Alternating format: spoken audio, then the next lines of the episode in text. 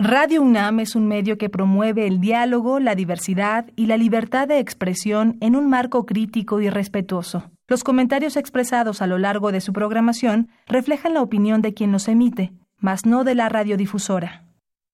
Han pasado ocho semanas y el nuevo coronavirus registra 80.000 casos en 30 países de los cinco continentes y cuando menos 2.700 defunciones. La epidemia avanza y seguimos su evolución en tiempo real y afortunadamente aún a la distancia. Hoy, en Hipócrates 2.0, pondremos sobre la mesa la información más relevante de este nuevo virus y su epidemia. El tiempo hace la diferencia. Hagamos que cada día cuente a favor para estar preparados en todos los niveles. La información es la mejor protección. Comenzamos. Hipócrates 2.0 Nutrición. Bioética. Estrés. Vacunación. Salud. El Programa Universitario de Investigación en Salud y Radio UNAM presentan Hipócrates 2.0. Investigación y vanguardia en salud.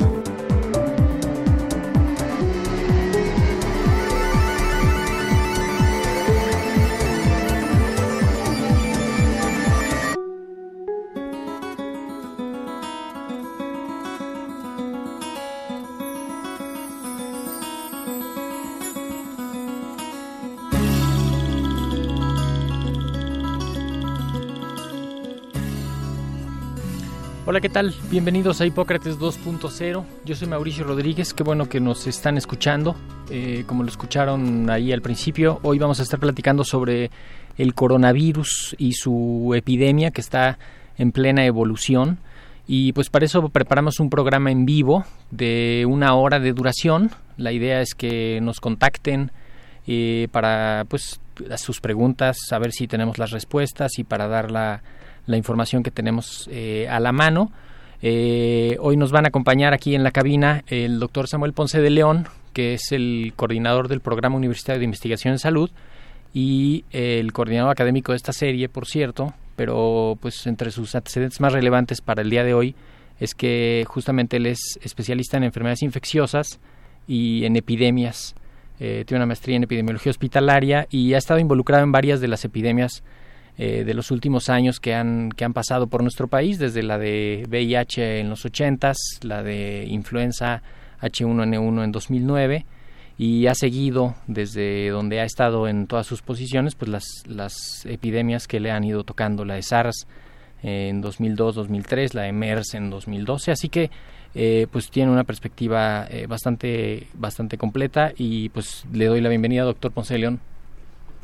Muchas gracias Mauricio, mucho gusto en estar con ustedes. Y también nos acompaña el doctor Jorge Baruch, que es el encargado de la, de la clínica del viajero de la UNAM en el Aeropuerto Internacional de la Ciudad de México. La, alguna vez lo hemos tenido en uno de los, de los programas hablando sobre medicina del viajero y que precisamente en este tema del, del coronavirus ha cobrado una importancia relevante el trabajo de la clínica del viajero por bueno la comunicación con los viajeros, pero también ha articulado una estrategia de comunicación para pues mantener a la población informada eh, tanto de la universidad como de la, de la sociedad en general con respecto al, a los viajes, con respecto a la prevención eh, y pues ayudando a, a, comprender este fenómeno que está, que está ocurriendo. Así que Jorge, bienvenido.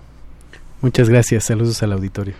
Y bueno, eh, es un programa en vivo. Tenemos por ahí nuestras redes. Eh, ahorita se las, se las reiteramos. El teléfono al que nos pueden hablar es el 55 36 43 39. Estaremos tomando sus preguntas. La idea de esa de este ejercicio que estamos haciendo pues es justamente escuchar cuáles son las dudas eh, y ayudar a tener eh, pues la información más confiable eh, al, al, al, alcance de todos. Así que vamos a empezar con un sondeo que preparamos para escuchar algunos de los, de los comentarios y enseguida regresamos. Coronavirus, programa especial, Hipócrates 2.0. Lo que yo sé del coronavirus es que es un virus que se propaga viralmente y que tiene que ver con problemas respiratorios. Es que es una gripa muy fuerte que se convierte en neumonía. También sé que puede afectar a otras especies animales, como a los gatos, la cual es una enfermedad muy común, pero que no se transmite al humano. que surgió en una provincia de China. Es un virus que se transmite si convives con una persona infectada. También sé que probaron un medicamento cubano y que estaba resultando para curar a las personas. También sé que el índice de mortalidad es realmente bajo, es del 2% y no debería de ser tan terrible. Hoy hablamos sobre el coronavirus. Participa en este programa especial en arroba Radio UNAM y arroba puis-UNAM en Twitter y Radio UNAM o UNAM Puis en Facebook. También puedes llamar al 5523-5412.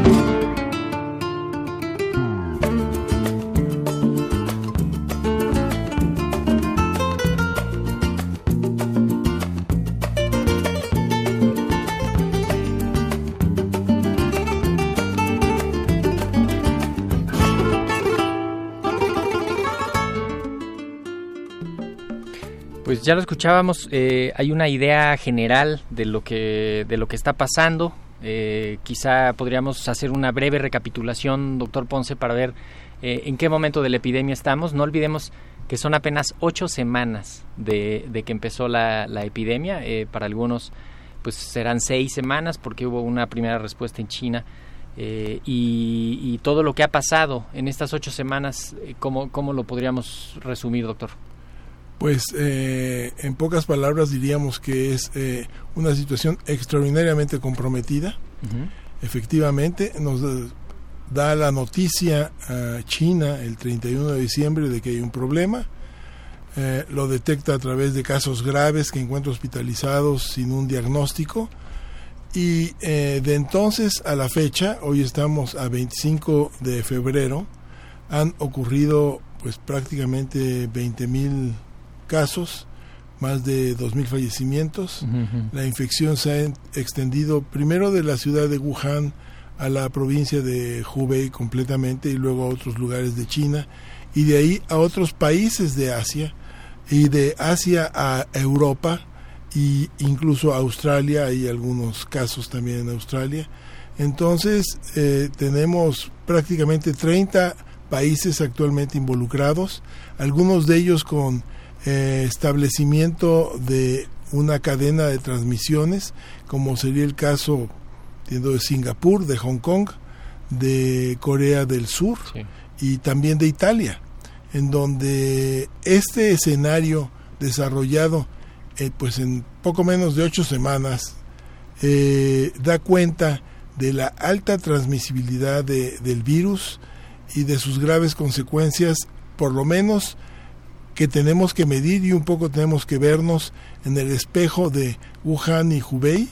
Eh, vale la pena destacar que Wuhan es una ciudad que tiene 11 millones de habitantes, es la séptima ciudad más desarrollada de China, pero el área conurbada llega a poco más de 20 millones de habitantes. Estamos hablando que en tamaño eh, debe ser muy similar a la Ciudad de México y la densidad de población puede ser similar. Entonces, tendremos que vernos un poco en el espejo de esto para tomar las providencias que se están armando para enfrentarla. Es una situación epidemiológicamente ciertamente de alta prioridad y potencialmente muy grave. Sí, que todo el mundo le está poniendo eh, especial atención, incluso se hizo la, la declaratoria de emergencia de, de interés de pues de interés de salud pública a nivel mundial y cada día hay eh, eh, pues evoluciona de manera eh, pues en tiempo real la vamos viviendo en tiempo real. Vemos como los últimos números van alrededor de los 80.400 casos este dos, decíamos 2.700 defunciones sin perder de vista que la mayoría ha ocurrido en China nos pregunta mucho la, la gente que nos, que nos eh, llama, que nos aborda, nos dicen que, que si es un problema generalizado, eh, todavía no es un problema generalizado, es un problema que está principalmente en China, pero ya, ya está en, pues, hay alrededor de treinta y tantos países, dependiendo de la hora a la que uno vea la lista, eh, en los que ya hay casos. Entonces, se trata de un virus nuevo, de un coronavirus, que es un virus que pertenece a una familia de virus que ya conocemos desde hace mucho, que son causa de catarro común y que pues en esta ocasión es un virus eh, nuevo en la naturaleza que no, no lo habíamos visto en el ser humano nunca y que en poco tiempo pues logró contagiar, logró enfermar, logró diseminarse eh, y lo tenemos en el pues ya en, en, el panorama internacional quizá a punto de la declaratoria de pandemia que eh, quizá estarán esperando un par de un par de días o un par de elementos técnicos para para declararla. Eh, también creo que vale la pena de, pues detenerse un poco en que es una enfermedad que la mayoría de los casos son leves algunos pocos se complican y unos menos eh, pasan a, a, ser graves no e, ese ese panorama eh, es un escenario más o menos optimista o cómo, cómo lo podríamos pensar bueno, desafortunadamente eh, no es un escenario optimista. Eh, ciertamente podría ser más grave. La mortalidad que aparenta ser de menos del 2%, posiblemente quizás mucho menos, no conocemos bien la base de la pirámide, que es la que puede establecer este, esta razón. Eh, pero su gravedad no solo se mide por la mortalidad, sino también se mide como por el número de casos graves, uh -huh. al que me refería hace un momento. Entonces, con 80 mil casos, tenemos un alto número de pacientes graves que tienen una demanda de atención muy importante claro. y que rebasa, desde luego, rebasó las capacidades de la ciudad de Wuhan eh, y eventualmente, y este es el problema, y esto es por lo que los eh, países hacen planes de estrategia para aumentar su capacidad de atención, lo que tienen que resolver, a poder atender a la población que requiera atención hospitalaria con apoyo con mm, soluciones intravenosas, con apoyo ventilatorio, con oxígeno, que será lo que se requiera en el caso de una epidemia numerosa. Okay. Les recordamos que estamos eh, en vivo. Eh, nos pueden llamar a los teléfonos 55 36 43 39 y también al 55 36 89 89 para hacernos eh, cualquier pregunta o algún comentario respecto del tema que estamos tratando en este programa especial de Hipócrates 2.0 que es sobre la epidemia del coronavirus y yo quería Jorge si nos si nos ayudas un poco también a entender eh, se piensa en la diseminación de estas epidemias a través de los viajes eh, un poco tú tienes los números de los viajeros, eh, del riesgo que eso fue durante los primeros días eh, en México y, y qué han hecho desde la clínica del viajero para pues para apuntalar estos estos conceptos. Bueno, antes que nada, creo que es importante mencionar que China es un país clave en la economía mundial. Sí, claro. Y en la economía global de, pues, de casi todas las regiones del mundo están involucradas de alguna manera directa o indirectamente con China. Y México no es la excepción. México es el primero y el segundo lugar en Latinoamérica, eh, socio comercial de China y eh, un atractivo muy importante en términos de turismo, eh, tanto para ir como de chinos que viajan hacia México. Y no nos debe de sorprender, eh, digamos que a la comunidad, eh, la forma en la que se está diseminando eh, esta enfermedad COVID-19 hacia el resto del mundo, ya que está siguiendo las rutas migratorias que por excelencia sabemos que, que China tiene un alto intercambio comercial y Sí. migratorio.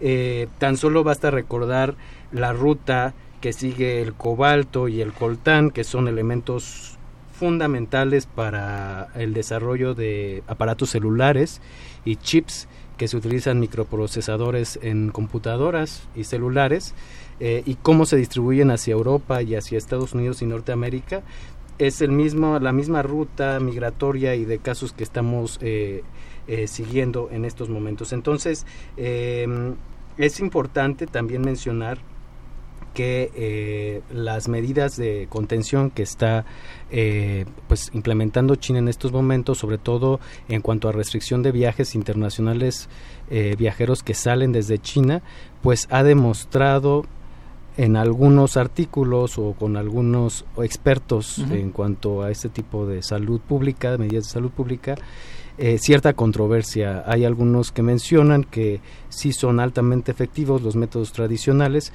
y hay otros eh, que mencionan y que ya han sacado a la luz la parte de los derechos civiles y los derechos humanos como parte importante de, de la pues de las acciones que se deben de tomar y las decisiones que deben de tomar los gobiernos.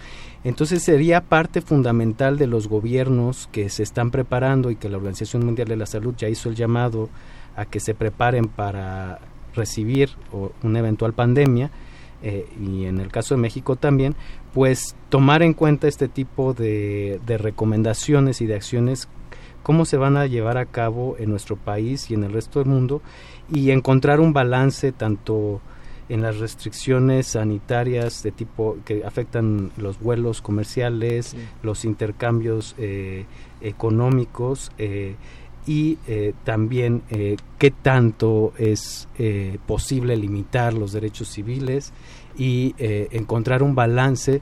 Ya lo decía en las últimas horas el director de los CDC cuando mencionaba que es importante evaluar el riesgo beneficio que nos pudiera llevar a un eventual eh, sobre reacción Sí, claro. ante los casos confirmados del coronavirus, no solamente en riesgos económicos que pues pueden poner en peligro el preservar los sistemas de salud en, en ciertos casos por el- la disminución de ingresos, sino también pueden poner en peligro a las comunidades más vulnerables que son víctimas de racismo y xenofobia y que esto se ha demostrado a lo largo de varios brotes y epidemias que ha sido una barrera determinante para acceder a los servicios de salud y detectar los casos sospechosos. Que de hecho parte de lo que decían justamente era eh, eh, que no se puede blindar un país para la llegada de un virus, eh, así que lo mejor es pues que toda la comunidad esté preparada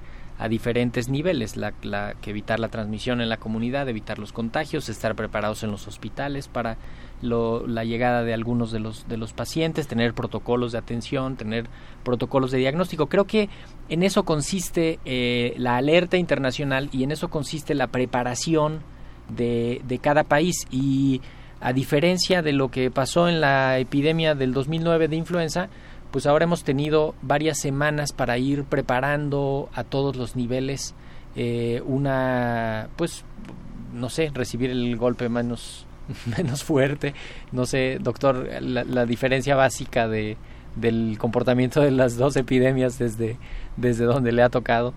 Bueno, ciertamente es completamente diferente.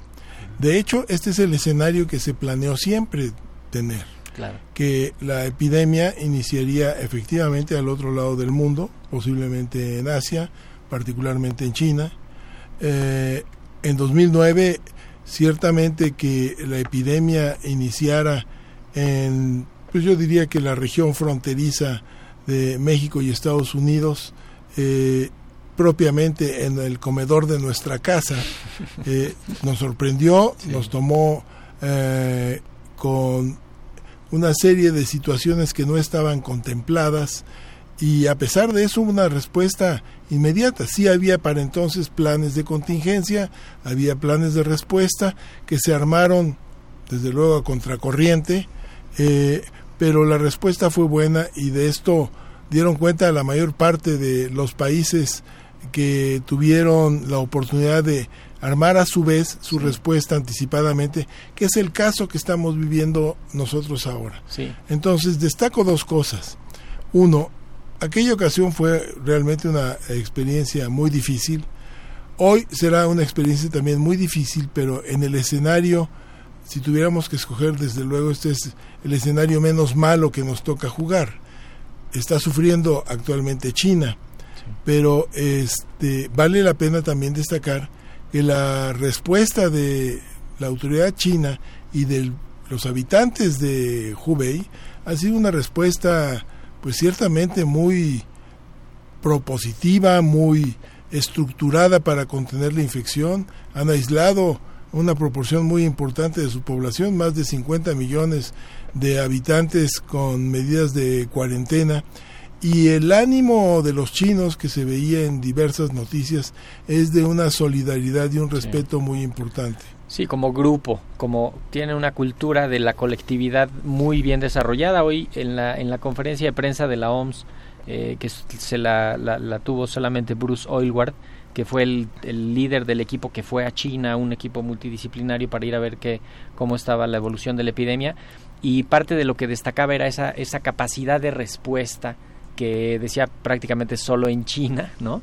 Eh, en la que pueden acondicionar un gimnasio para que sea un centro de atención especializado, pueden acondicionar, pueden construir un hospital, en, ¿no? Pueden montar cientos de equipos para diagnóstico y, un poco eh, advertirle al mundo que eso prácticamente solo lo pueden hacer ahí, ¿no? El, una capacidad de respuesta increíble y, a lo que toca a los países es aprovechar ese tiempo que, hemos ganado para estar preparados con la, pues, con la, capacidad diagnóstica, la sensibilidad clínica y la, y la facilidad que pues, pues se puede llegar a tener a través de la información de la, de la gente para interrumpir la epidemia en la, en la comunidad.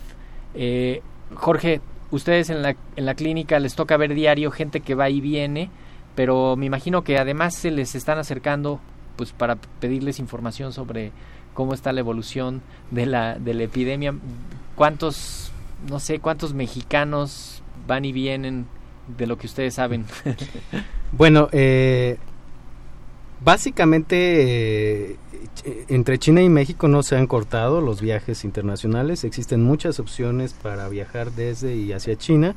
Esto porque solamente los viajes esenciales son los que hay que cortar o cancelar o reprogramar, pero los viajes, perdón, los viajes no esenciales. No esenciales. Pero los viajes esenciales pues sí deben de seguirse haciendo y, justamente este tipo de población es la que se está acercando en estos momentos y es eh, precisamente la población en gran medida de empresas, del sector privado, de las empresas, eh, la que pues sigue sosteniendo relaciones comerciales, una minoría eh, pero más o menos de 10 solicitudes de información que recibe la clínica del viajero, siete tienen que ver con el coronavirus actualmente, o sea, una proporción importante.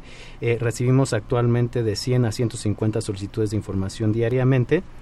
Y eh, no solamente del público en general o de viajeros individuales, sino también de, del sector empresarial que eh, justamente con el llamado que hace la Organización Mundial de la Salud de prepararnos para una eventual pandemia, pues es uno de los grupos, incluso lo coloca como la piedra angular dentro de la triada que se debe de manejar para la preparación, respuesta y recuperación, que son los planes que se deben de estar ya eh, preparando y coordinando a nivel del gobierno y de la sociedad civil y las empresas para ah, proponer este tipo de, de, planes de contingencia. Las empresas eh, en este momento hay algunas que ya están empezando, sobre todo las transnacionales, las multinacionales, se han acercado y están empezando a solicitar asesoría con respecto a qué hacer ante una eventual entrada a Latinoamérica, eh, cómo responder, eh, cómo coordinarse con las diferentes entidades del gobierno, tanto las nacionales, las locales y el sector comunitario, cómo informar a su población viajera corporativa y a la población de trabajadores. Y en este sentido, pues debemos de dejar bien en claro que pues una respuesta ante un brote de estas dimensiones globales eh, y de un impacto considerable como es el 19% de los casos que van a requerir o que requieren actualmente atención de hospitalización, una cama de hospital o una unidad de terapia intensiva, pues algunos sectores fuera de la salud como el financiero, el de transportes, el de telecomunicaciones, energía, comida, agua, pues deben de estar involucrados en una respuesta de este calibre. Sí, que justamente eso nos da idea de la, de la magnitud, ¿no? Cuando ya los hospitales ya están llenos, ahorita con lo que tienen, y pues no hay que eh, esperarnos a que comience la oleada de casos del coronavirus. Hay que estar pendiente a los primeros casos, hay que tener eh, pues todo el, todo el protocolo de, de, atención y de diagnóstico y básicamente eh, evitar los contagios, que creo que eso es algo que hemos hecho énfasis, doctor Ponce León. Sí, yo creo que es eh, importante destacar que eh, en la respuesta a una epidemia, una pandemia como la que vamos a vivir en pocas semanas, todos tienen responsabilidades. Desde luego, tiene responsabilidades el Estado, en toda su extensión, no es solo salud el único que tiene que implementar planes, todas las eh, secretarías de Estado tienen que estar desarrollando ahorita cuáles son sus planes de contingencia, desde turismo hasta economía, desde Hacienda hasta la Secretaría de Agricultura, porque todo se va a ver afectado, eh, por un lado. Y por otro lado, también la población general tiene que asumir una responsabilidad y una participación en atención a las recomendaciones que se han hecho respecto a la higiene en general, a la etiqueta respiratoria en particular, pero también todas las empresas, industrias, tiendas, escuelas, eh, cines, eh, todo el aparato todo, el mundo. Comercial del el país tiene que desarrollar un plan de eh, respuesta de contingencia implementarlo y llevarlo a cabo de la manera más responsable. Hay que entender que efectivamente la articulación de la primera respuesta a nivel del sector salud que se tiene que dar está siendo organizada y se va a dar, pero todos participamos en esto. Y que ahí ese, ese es el rol de la comunidad. Eh, ya ahorita se sabe cómo se contagia el virus. Eh, es un virus que está en las secreciones respiratorias de la nariz y de la garganta de las personas enfermas. Se contagia a través del moco, principalmente de las gotas de moco que salen al, toser, al estornudar, incluso al hablar. Eh, se puede estar hasta, dicen, nueve días en la superficie eh, contaminada, que podría ser alguien que estornudó y, tocó después la mesa o la, el picaporte de la puerta, el botón del elevador, eh, no se lavó las manos, la persona que seguía atrás se pues tocó esa misma superficie, tampoco se lavó las manos, se tocó la cara eh, y, así es como se hace una cadena de, de, transmisión. Y ahorita ya se sabe mucho de eso y creo que pues al igual que con la influenza y al igual que con las infecciones respiratorias en general eh, las medidas de higiene básicas son las que van a interrumpir la transmisión del virus cuando llegue cuando llegue a la comunidad y será pues pertinente que cada escuela, que cada centro de trabajo tenga grupos, criterios de, de acción. No es algo de, para asustarse, sino justamente pues son protocolos que deberían de haber a niveles institucionales para, para poder responder con, con base en la ciencia, ¿no? Que, que lo otro es la alarma y, y de pronto todo se paraliza o de pronto todo, todo el mundo hace lo que cada quien cree que es lo correcto y estamos a tiempo justamente de encauzar esas ganas de actuar de la manera más, más eficiente basándonos en lo que se sabe de ciencia. Así es, y es muy importante entonces eh, efectivamente entender que se conoce bien cuáles son los mecanismos de transmisión de este virus, eh, están establecidas las precauciones para limitar su, su transmisión.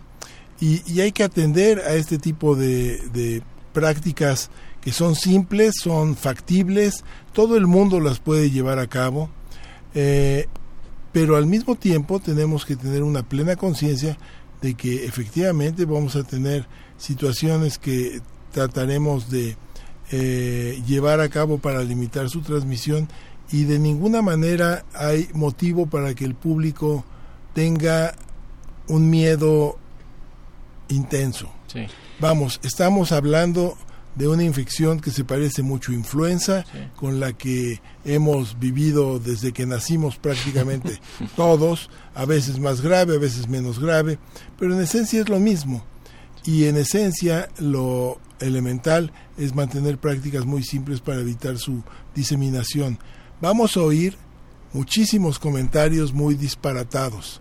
Ya los estamos oyendo. Gente que pone en duda desde la existencia de la epidemia, que presume si China lo organizó para demostrar su capacidad, si es una conjura eh, para acabar con una porción de la humanidad.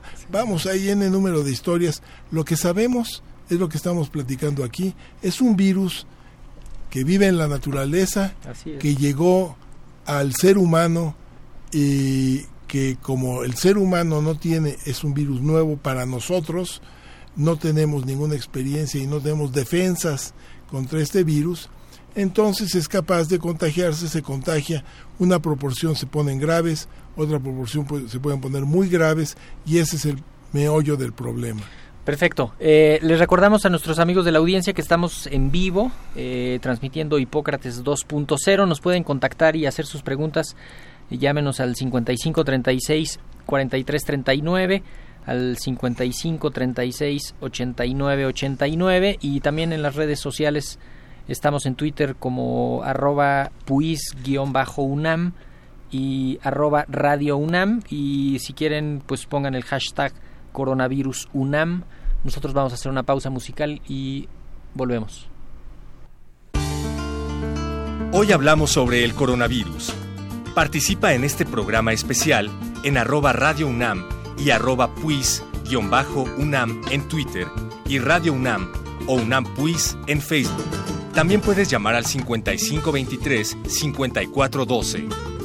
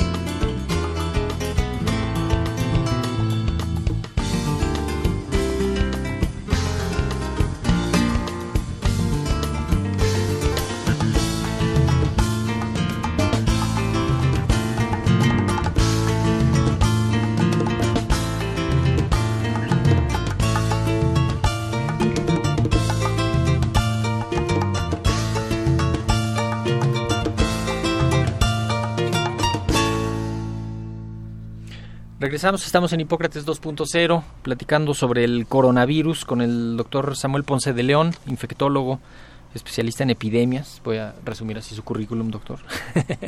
y el doctor Jorge Baruch, el coordinador de la clínica El Viajero de la UNAM en el Aeropuerto Internacional de la Ciudad de México. Eh, decíamos que queríamos preguntas de la audiencia, así que pues aquí ya nos llegaron las primeras que vamos a, a tratar de responder así de bote pronto. Eh, nos preguntan varios si eh, hay algún tiempo estimado en que va a llegar el coronavirus a México y nos saluda al programa, igualmente a Chava Peña. Muchas gracias por escucharnos, doctor. Bueno, pues eh, sí hay una estimación, hay por lo menos dos modelos matemáticos que aparentemente coinciden y hablan de que para la segunda quincena de marzo tendremos eh, un acúmulo de casos que ya va a ser significativo. Ok, esa es, esa es una predicción muy muy valiente. Yo yo me hubiera ido con la respuesta conservadora de cuánto cuándo va a llegar, pues falta un día menos para que para que llegue, que ese es parte de lo que de lo que tenemos. Nos preguntan también No, pero eh, un poco abundando en esto. Sí. Eh, cuando no tienes nada en el escenario, tú dices falta un día menos. Sí. Hoy tenemos elementos para decir cuándo puede ser porque el, hay modelos matemáticos que calculan en función del número de viajes, número de viajeros, tiempo de incubación, contagiosidad del virus. Entonces, eso ya te permite armar una suposición, un escenario, que puede ser completamente equivocado, pero por lo menos establece un parámetro en función de algunas cosas que conocemos. Y por lo que se está viendo en otros países, justamente se pues entra y un par de semanas y empieza a encontrarse eh, algunos de los de los casos. Nos preguntan también el tiempo de incubación eh, y si hay algunas medidas específicas. Eh, nos plantean medidas de seguridad, ya vemos también medidas de, de protección. Sobre el tiempo de incubación, ¿qué, les qué podemos decir? Está alrededor de Podemos decir que hay un rango de seguridad de 14 días de un periodo de incubación. Okay. El promedio puede ser de el promedio es de 5 días, un, con un intervalo de 4 a 7. Es lo que se sabe hasta el momento. Hay algunos estudios que ya están previendo que aumente este rango de periodo de incubación. Hay otros que no apoyan este otro periodo de incubación. Entonces está en constante eh, investigación. Ahora, de las recomendaciones, a mí me gustaría ahondar un poco más en eh, los grupos de alto riesgo que presenta nuestro país, nuestro país México.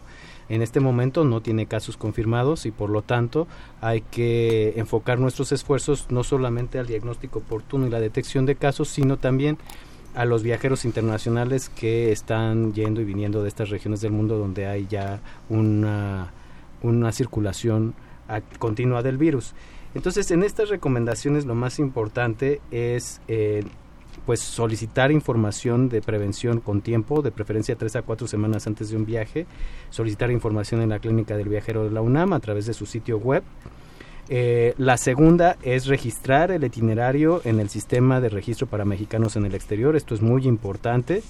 Y la tercera es en caso de alguna duda sobre algún viaje realizado en los últimos 14 días, hacia China o desde China, eh, necesitamos hablar a la unidad de inteligencia epidemiológica y sanidad del eh, gobierno de México. Eso es muy importante porque ahí vamos a recibir orientación y asesoría sobre cómo ah, prepararnos para recibir eh, mexicanos o extranjeros que provengan de estas regiones que nosotros recibimos este tipo de solicitudes de información pues diariamente de mexicanos que están regresando de allá o de extranjeros que están siendo recibidos provenientes de allá.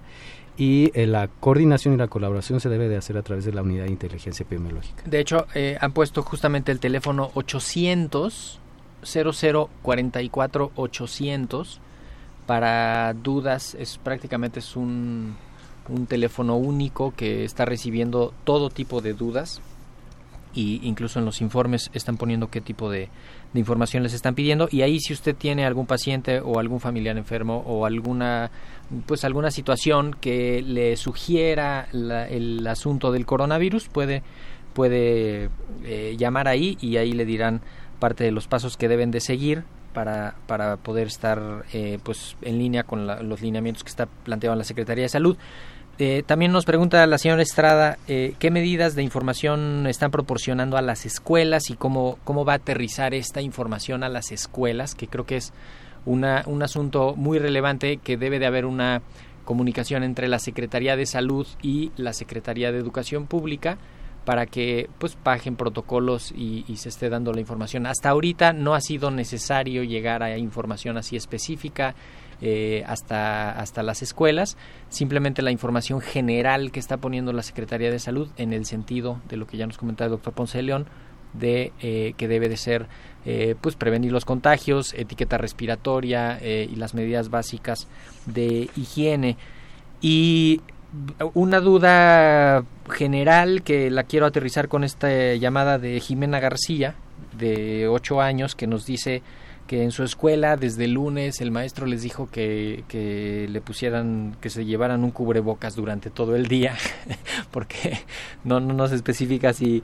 si no quiere contagiarse. pero, pero creo que es un tema muy relevante, nos lo preguntan mucho lo del cubrebocas, eh, ¿qué, le, ¿qué le podemos decir a la gente?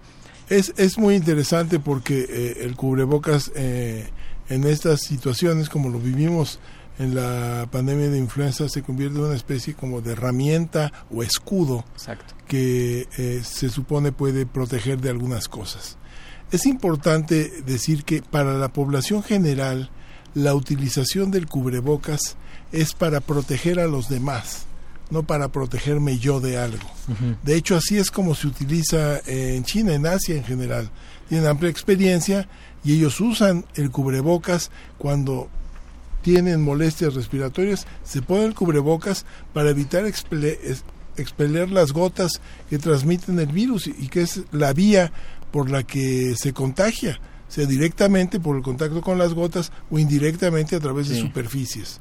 Entonces, el uso para la población general es para aquellos que tienen síntomas y que no deberían de contagiar a otras personas.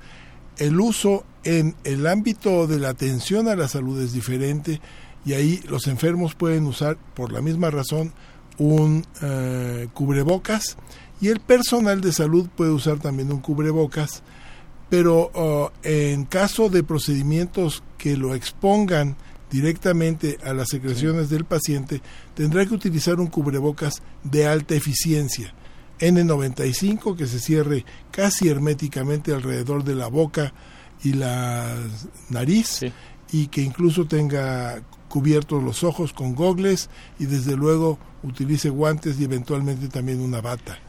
Sí, también eh, hay que tener precaución con lo del cubrebocas porque nos podría dar una falsa sensación de protección y entonces creer que porque ya traes el cubrebocas eh, y le bajas la guardia a las otras medidas de, generales, ¿no? Que es justamente eh, lavado de manos constante o el uso de un gel con alcohol cuando menos al 60 al 70%, que tenga entre 60 y 80%. Eh, si las manos están visiblemente limpias, se puede usar el gel y es efectivo. Si las manos están visiblemente sucias, hay que lavarse con agua y con jabón. Eh, y después los geles más o menos se pensaron para los ámbitos clínicos donde habría que estarse lavando las manos muchas horas, muchas veces. o como un aeropuerto. O como en un aeropuerto, cuando uno va viajando, pues hay que eh, desinfectarse las manos constantemente. Sí, que conviene traer quizá una botellita y después de haber estado en el transporte público, este, ¿no? En caso de, de que se pueda limpiarse, doctor. Y entonces aterrizando la respuesta para este radio escucha no para la radio escucha que nos la hacía, ¿cómo se llama? La, la niña Jimena García. Jimena García. Pues este, desde luego conviene que platiquen con su maestro y que le digan que quizás es, una mejor idea utilizar alcohol eh, en gel para higienizarse las manos al entrar y al salir del salón y para limpiar sus superficies que ciertamente no tendrían que estar utilizando, si no tienen síntomas respiratorios, un cubrebocas durante todo el tiempo de clases. Sí. Ahora hay que recordar a la audiencia que es muy importante que el básicamente el 75% de los casos hasta el momento está ubicado en Hubei. Exacto. En China en general eh, están. en Hubei. Eh, y el 86% de los casos han tenido alguna relación con viajes hacia Wuhan o estancias en, Wuhan y de regreso. Entonces, recordemos que hasta el momento, bueno, son muy pocos los países que han reportado casos de contagio en, en la región y en China y que mientras no se haya confirmado ningún caso en México, eh, hay medidas que no, no están o que están fuera de lugar en este sentido. Doctor aunque siendo las medidas de precaución tan generales y tan útiles también para otras infecciones respiratorias, todavía estamos en el periodo de transmisión de influenza, entonces podrían de alguna manera ensayarse, digamos, estas modificaciones para poder hacerlo. Porque eh, efectivamente, eh, como oh, señala el doctor Jorge Baruch, eh, una, la gran proporción de casos está circunscrito a a China, particularmente a, a Hubei, pero eh, hace menos de ocho semanas el 100% estaban ahí y, en ocho semanas ya bajamos un porcentaje muy importante y tenemos más de pues más de 2.000 casos fuera de China y con una mortalidad creciendo y con situaciones tan complicadas como la que puede representar por ejemplo la detección de, del virus en Irán en donde, bueno, tenemos incluso la anécdota del subsecretario de Salud en Irán, eh, que enferma y que se ve enfermo durante una conferencia eh, y cuando baja y tiene molestias le diagnostican que tiene COVID-19. Pero un poco, y, y llamo la atención sobre, sobre Irán, porque es un país que no tiene un sistema de salud muy capaz, digamos, es un país medio, eh, que va a tener problemas para contenerlo y estamos detectando un número de muertes muy importante, lo que habla de un alto número de transmisión de, de infectados eh, en las diferentes regiones que están reportando. Y, además, Irán, su relación con las agencias internacionales y los organismos internacionales no ha sido la mejor en los últimos años, cosa que también prende las alertas a nivel internacional, porque justamente de pronto hubo en muy poco tiempo varios casos, varias muertes que no las tenían en el radar, la, cuando menos la Organización Mundial de la Salud, y lo tenía. Y, yo agrego, el, las gráficas que hemos visto y los datos que salen de China eh, parece que en China eh, quizá ya llegaron a un nivel de contención y en algunos momentos parece que ya empezó a haber un menor número de casos,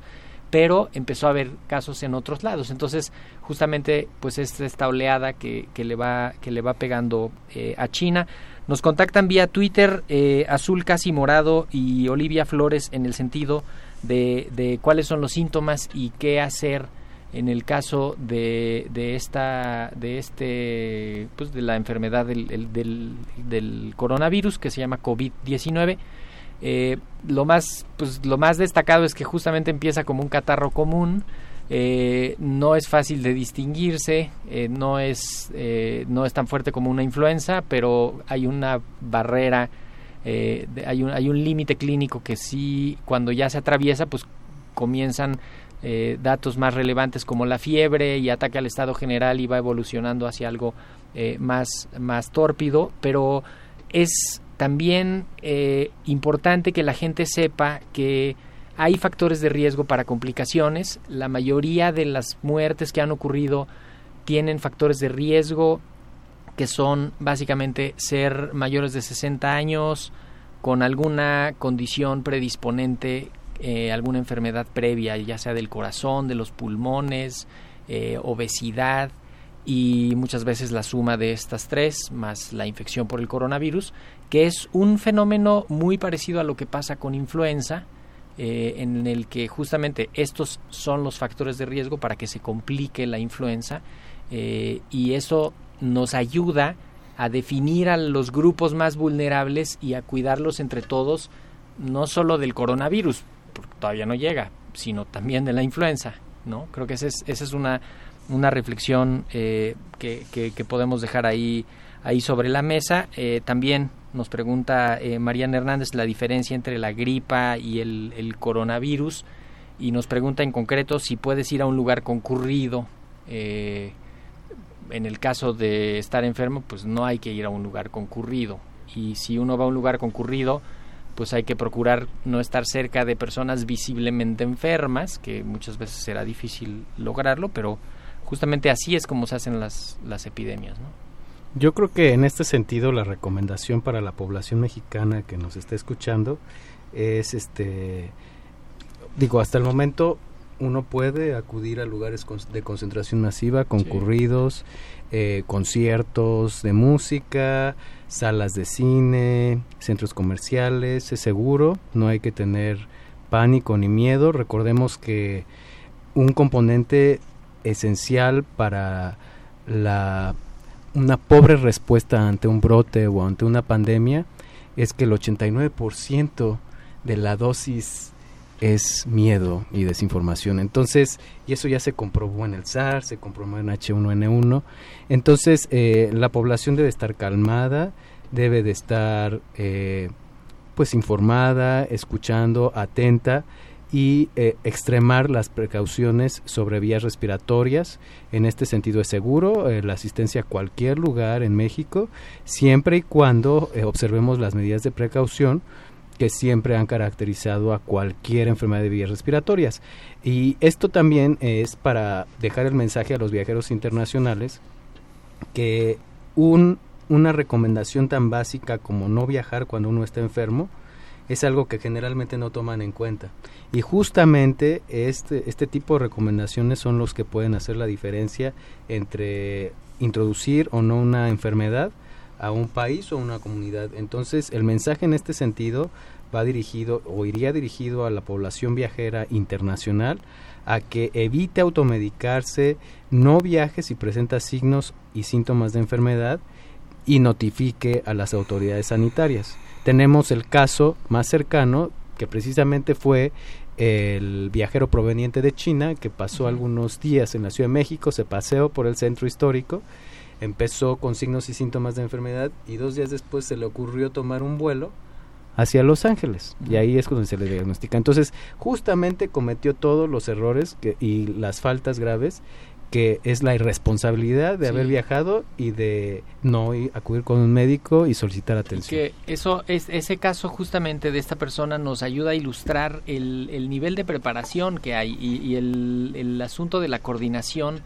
de las instituciones relacionadas con la epidemiología, porque pues, resulta casi hasta parece ficción que eh, encontraron a esta persona en Los Ángeles y trazaron hacia atrás dónde había estado los últimos días y fueron casi a los restaurantes donde había estado y interceptaron el taxi donde había estado y le avisaron a los usuarios.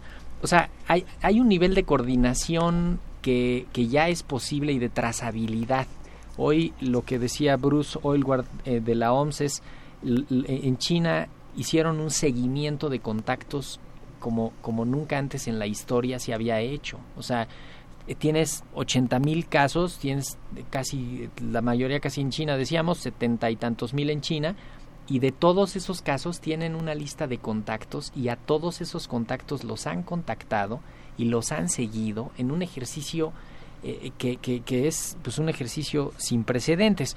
Y, y, esto me lleva a otra pregunta de la audiencia. Andrés Suaste nos pregunta que los, bueno, los riesgos prácticamente de que ya esté el coronavirus y, y el, el, hecho de que ya esté en Estados Unidos e incluso en estados fronterizos, eso nos prende más las alertas en México o no, eh, porque sí, con Estados Unidos es nuestra, una de nuestras relaciones más estrechas en términos de intercambio de personas.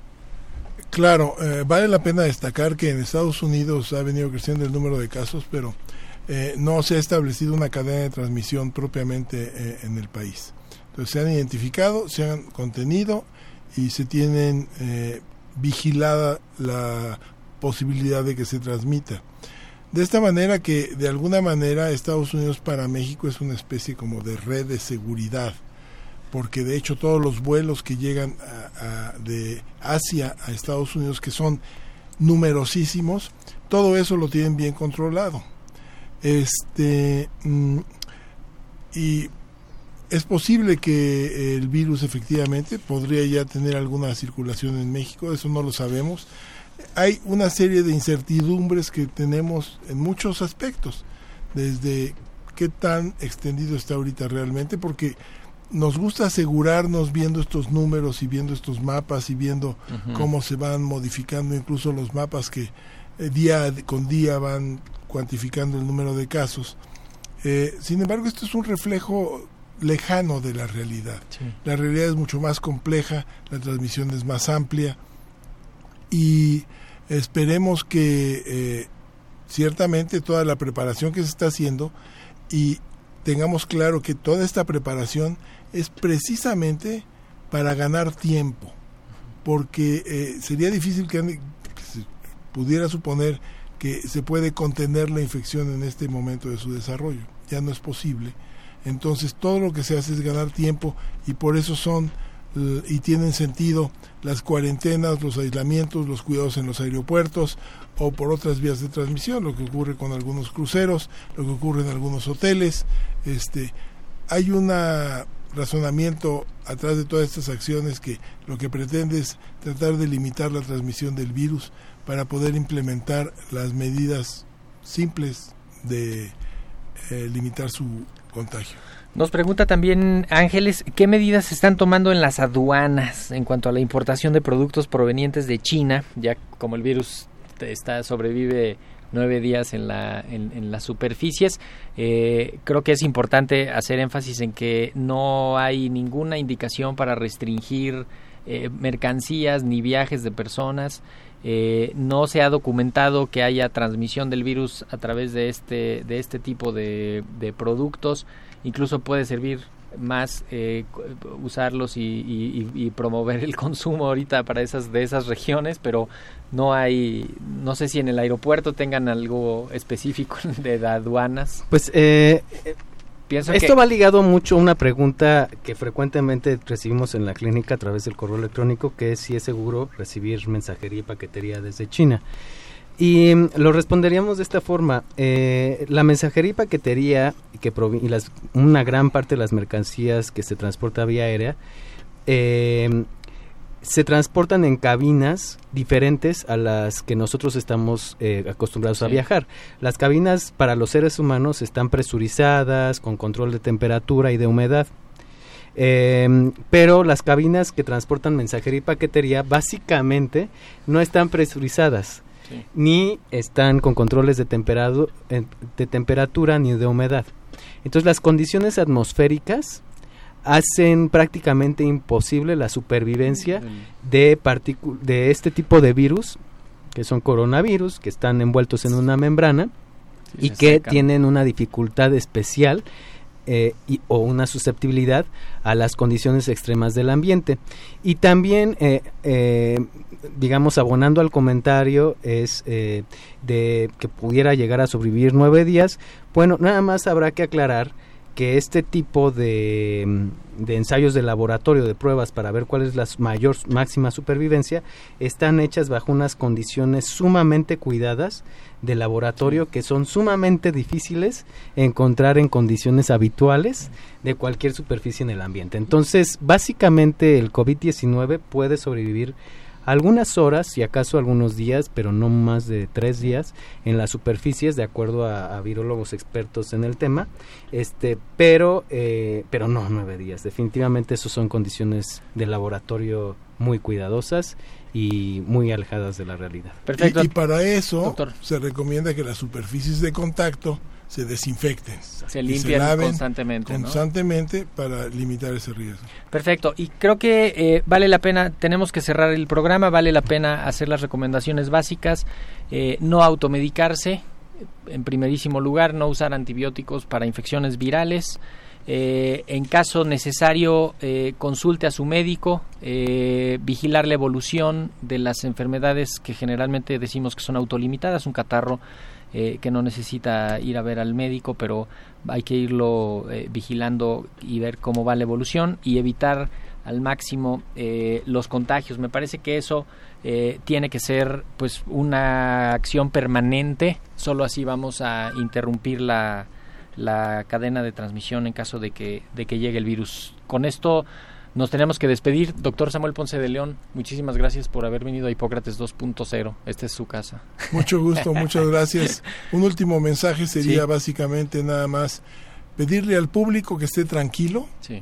Vamos a tener efectivamente eh, una epidemia en el país de infecciones respiratorias y tendremos que seguir con nuestra vida normal, pero sí adoptando una serie de medidas eh, higiénicas y de etiqueta que tendremos que atender para limitar los contagios. Perfecto. Y pues también Jorge Baruch, muchísimas gracias por venir a Hipócrates 2.0.